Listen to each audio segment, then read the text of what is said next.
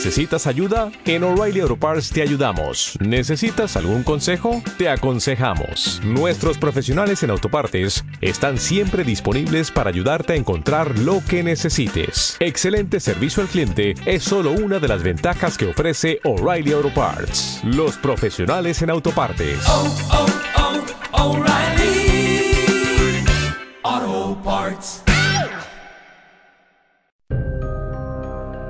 La linterna mágica presenta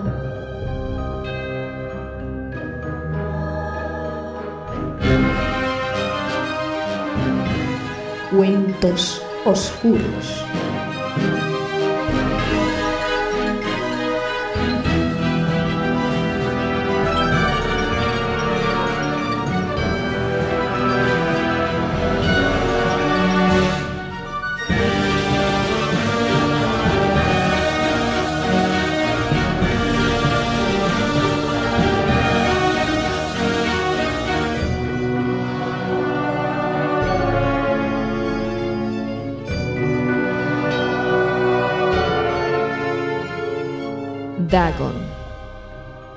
Howard Philip Lovecraft.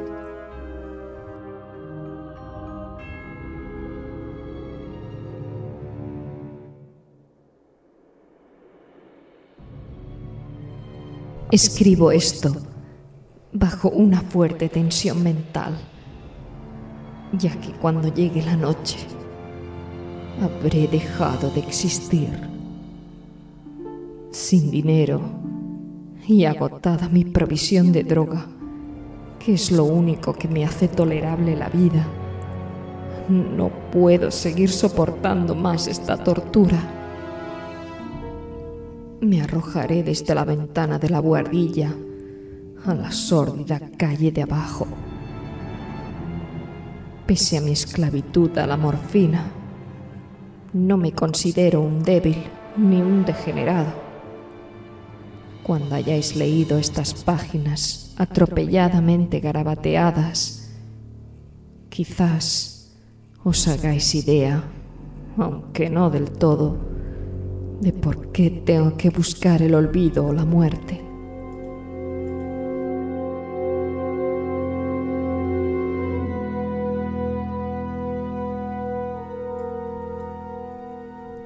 Fue en una de las zonas más abiertas y menos frecuentadas del anchuroso Pacífico, donde el paquebote en el que iba yo, de sobrecargo, cayó apresado por un corsario alemán.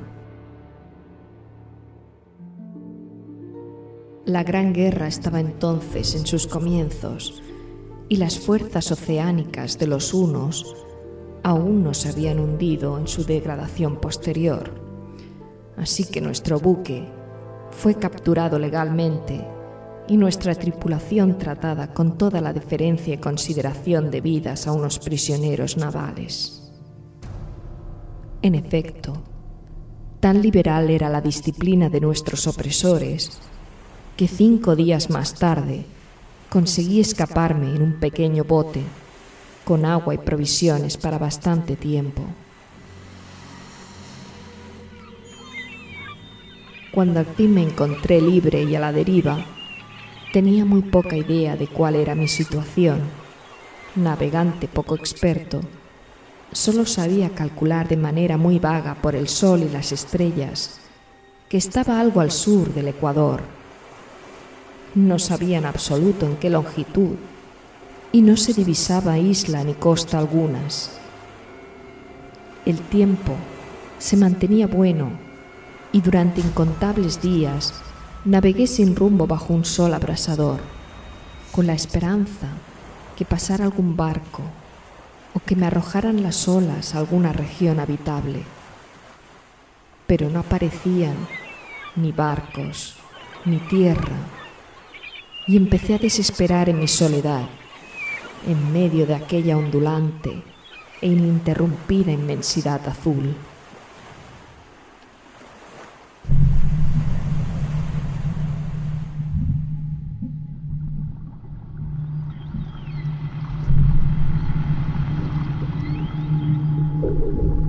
El cambio ocurrió mientras dormía. Nunca llegaré a conocer los pormenores porque mi sueño, aunque poblado de pesadillas, fue ininterrumpido.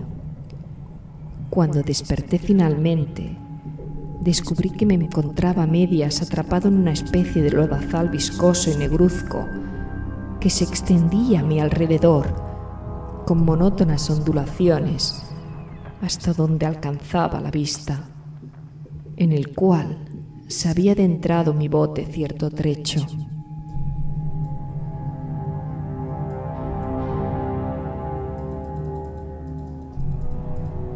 Aunque cabe suponer que mi primera reacción fuera de perplejidad ante una transformación del paisaje tan prodigiosa e inesperada, en realidad sentí más horror que asombro, pues había en la atmósfera y en la superficie putrefacta una calidad siniestra que me heló el corazón.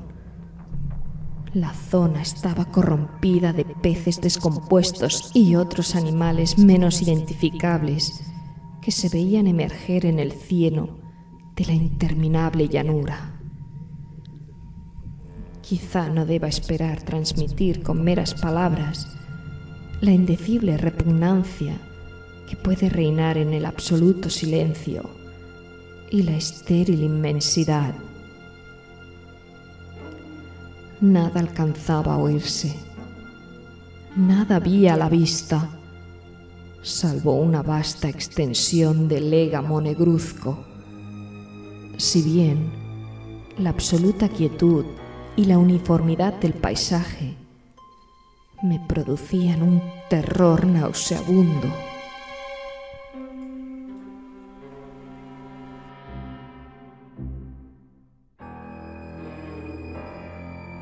El sol ardía en un cielo que me parecía casi negro por la cruel ausencia de nubes. Era como si reflejase la ciénaga tenebrosa que tenía bajo mis pies. Al meterme en el bote encallado, me di cuenta que solo una posibilidad podía explicar mi situación. Merced a una conmoción volcánica del fondo oceánico, había emergido a la superficie, sacando a la luz regiones que durante millones de años habían estado ocultas bajo insondables profundidades de agua.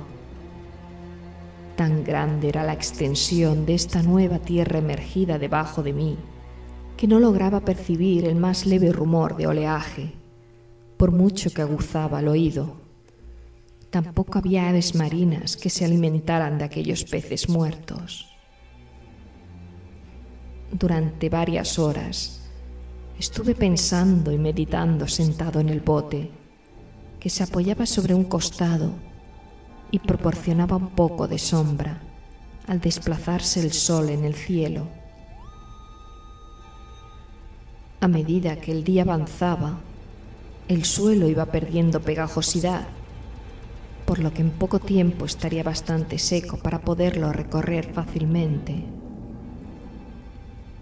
Dormí poco esa noche y al día siguiente me preparé una provisión de agua y comida a fin de emprender la marcha en busca del desaparecido mar y de un posible rescate.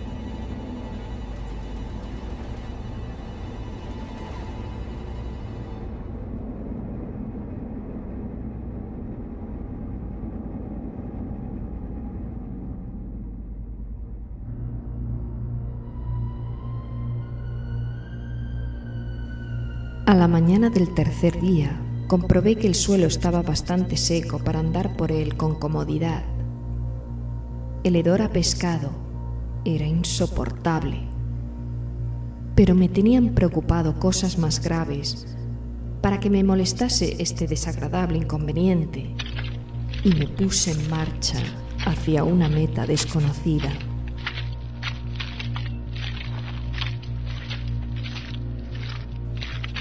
Durante todo el día caminé constantemente en dirección oeste, guiado por una lejana colina que descollaba por encima de las demás elevaciones del ondulado desierto. Acampé esa noche y al día siguiente proseguí la marcha hacia la colina, aunque parecía escasamente más cerca que la primera vez que la descubrí. Al atardecer del cuarto día, llegué al pie de dicha elevación, que resultó ser mucho más alta de lo que me había parecido de lejos.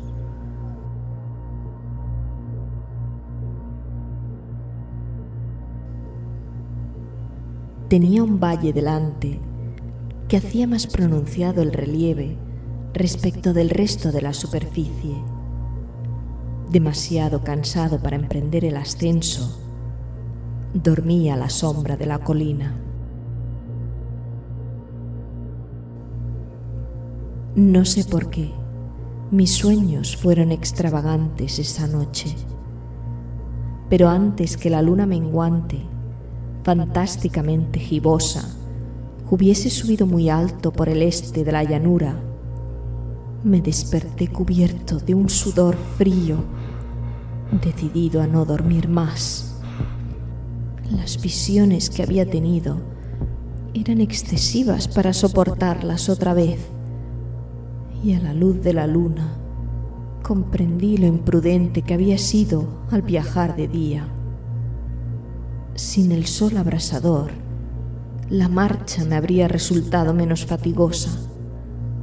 De hecho, me sentí de nuevo lo bastante fuerte como para cometer el ascenso que por la tarde no había sido capaz de emprender. Recogí mis cosas e inicié la subida a la cresta de la elevación.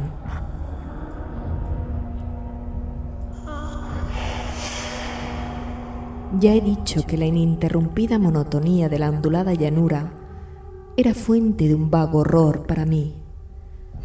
Pero creo que mi horror aumentó cuando llegué a lo alto del monte y vi al otro lado una inmensa cima o cañón cuya oscura concavidad aún no iluminaba la luna. Me pareció que me encontraba en el borde del mundo, escrutando desde el mismo canto hacia un caos insondable de noche eterna. En mi terror se mezclaban extraños recuerdos del paraíso perdido y la espantosa ascensión de Satanás a través de remotas regiones de tinieblas. Al elevarse más la luna en el cielo, empecé a observar que las laderas del valle no eran tan completamente perpendiculares como había imaginado. La roca formaba cornisas y salientes que proporcionaban apoyos relativamente cómodos para el descenso y a partir de unos centenares de pies el declive se hacía más gradual. Movido por un impulso que no me es posible analizar con precisión, bajé trabajosamente por las rocas hasta el declive más suave, sin dejar de mirar hacia las profundidades estigias donde aún no había penetrado la luz. De repente me llamó la atención un objeto singular que había en la ladera opuesta, el cual se erguía enhiesto como a un centenar de yardas de donde estaba yo, objeto que brilló con un resplandor blanquecino al recibir de pronto los primeros rayos de la luna ascendente. No tardé en comprobar que era tan solo una piedra gigantesca, pero tuve la clara impresión que su posición y su contorno no eran enteramente obra de la naturaleza.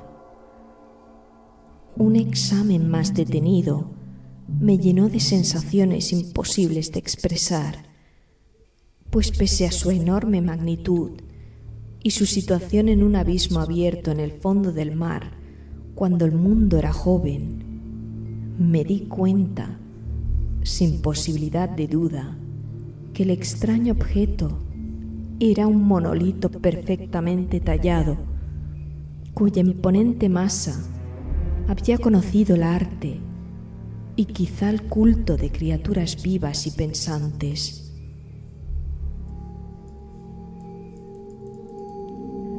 Confuso y asustado, aunque no sin cierta emoción de científico o de arqueólogo, examiné mis alrededores con atención.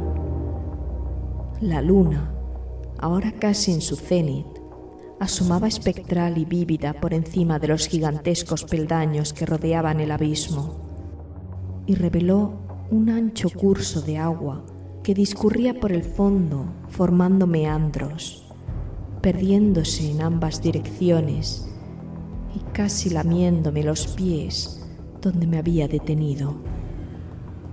Al otro lado del abismo, las pequeñas olas bañaban la base del ciclópeo monolito en cuya superficie podía distinguir ahora inscripciones y toscos relieves. La escritura pertenecía a un sistema de jeroglíficos desconocido para mí, distinto de cuantos yo había visto en los libros y consistente en su mayor parte en símbolos acuáticos esquematizados, tales como peces, anguilas, pulpos, crustáceos, moluscos, ballenas y demás. Algunos de los caracteres representaban evidentemente seres marinos desconocidos para el mundo moderno, pero cuyos cuerpos en descomposición había visto yo en la llanura surgida del océano.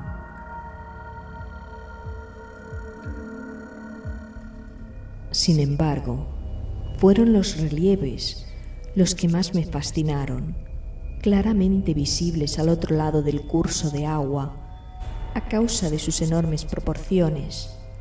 Había una serie de bajorrelieves cuyos temas habrían despertado la envidia de un doré. Creo que estos seres pretendían representar hombres, al menos cierta clase de hombres, aunque aparecían retozando como peces en las aguas de alguna gruta marina o rindiendo homenaje a algún monumento monolítico bajo el agua también. No me atrevo a descubrir con detalle sus rostros y sus cuerpos, ya que el mero recuerdo me produce vaídos más grotescos de lo que podría concebir la imaginación de un Poe o de un Bowler.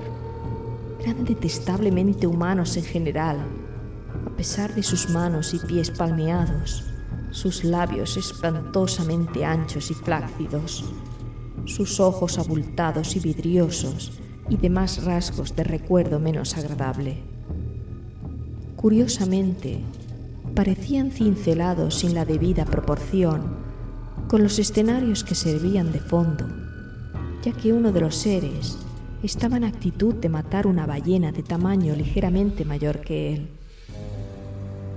Observé, como digo, sus formas grotescas y sus extrañas dimensiones, pero un momento después decidí que se trataba de dioses imaginarios de alguna tribu pescadora o marinera, de una tribu cuyos últimos descendientes debieron de perecer antes que naciera el primer antepasado del hombre de Piltown o de Neardental.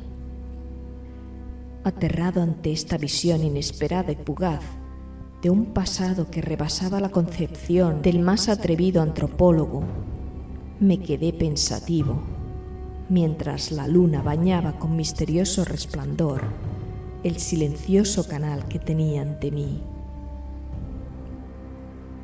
Entonces, de repente, lo vi.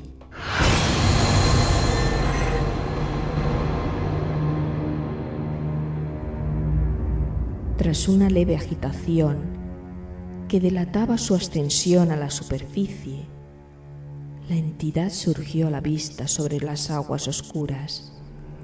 Inmenso, repugnante, aquella especie de polifemo salió hacia el monolito como un monstruo formidable y pesadillesco. y lo rodeó con sus brazos enormes y escamosos al tiempo que inclinaba la cabeza y profería ciertos gritos acompasados. Creo que entonces enloquecí. No recuerdo muy bien los detalles de mi frenética subida por la ladera y el acantilado, ni de mi delirante regreso al bote varado. Creo que canté mucho y que reí insensatamente cuando no podía cantar. Tengo el vago recuerdo de una tormenta poco después de llegar al bote. En todo caso, sé que oí el estampido de los truenos y demás ruidos que la naturaleza profiere en sus momentos de mayor irritación.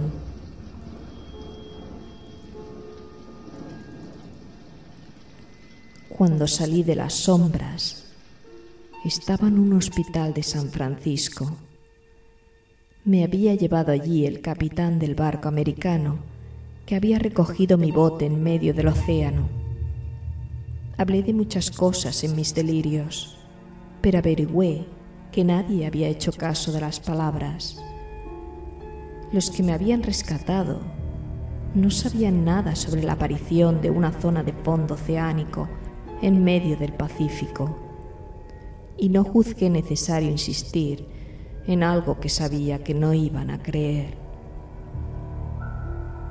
Un día fui a ver un famoso etnólogo y le divertí haciéndole extrañas preguntas sobre la antigua leyenda filistea en torno a Dagon, el dios pez, pero enseguida me di cuenta que era un hombre irremediablemente convencional y dejé de preguntar.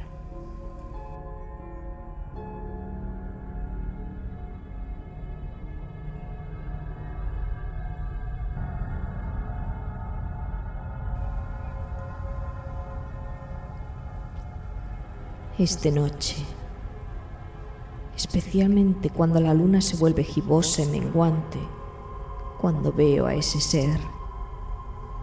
He intentado olvidarlo con la morfina, pero la droga solo me proporciona un alivio transitorio y me ha atrapado en sus garras, convirtiéndome irreversiblemente en su esclavo. Así que voy a poner fin a todo esto, ahora que he contado lo ocurrido, para información o diversión desdeñosa de mis semejantes. Muchas veces me pregunto si no será una fantasmagoría, un producto de la fiebre que sufrí en el bote a causa de la insolación cuando escapé del barco de guerra alemán me lo pregunto muchas veces, pero siempre se me aparece, en respuesta, una visión monstruosamente vívida. No puedo pensar en las profundidades del mar sin estremecerme ante las espantosas entidades que quizá en este instante se arrastran y se agitan en su lecho fangoso, adorando a sus antiguos ídolos de piedra y esculpiendo sus propias imágenes detestables en obeliscos submarinos de mojado granito. Pienso en el día que emerjan de las olas y se lleven entre sus garras de vapor humeantes a los endebles restos de una humanidad exhausta por la guerra. En el día en que se hunda la tierra y emerja al fondo del océano en medio del universal pandemonium. Se acerca el fin.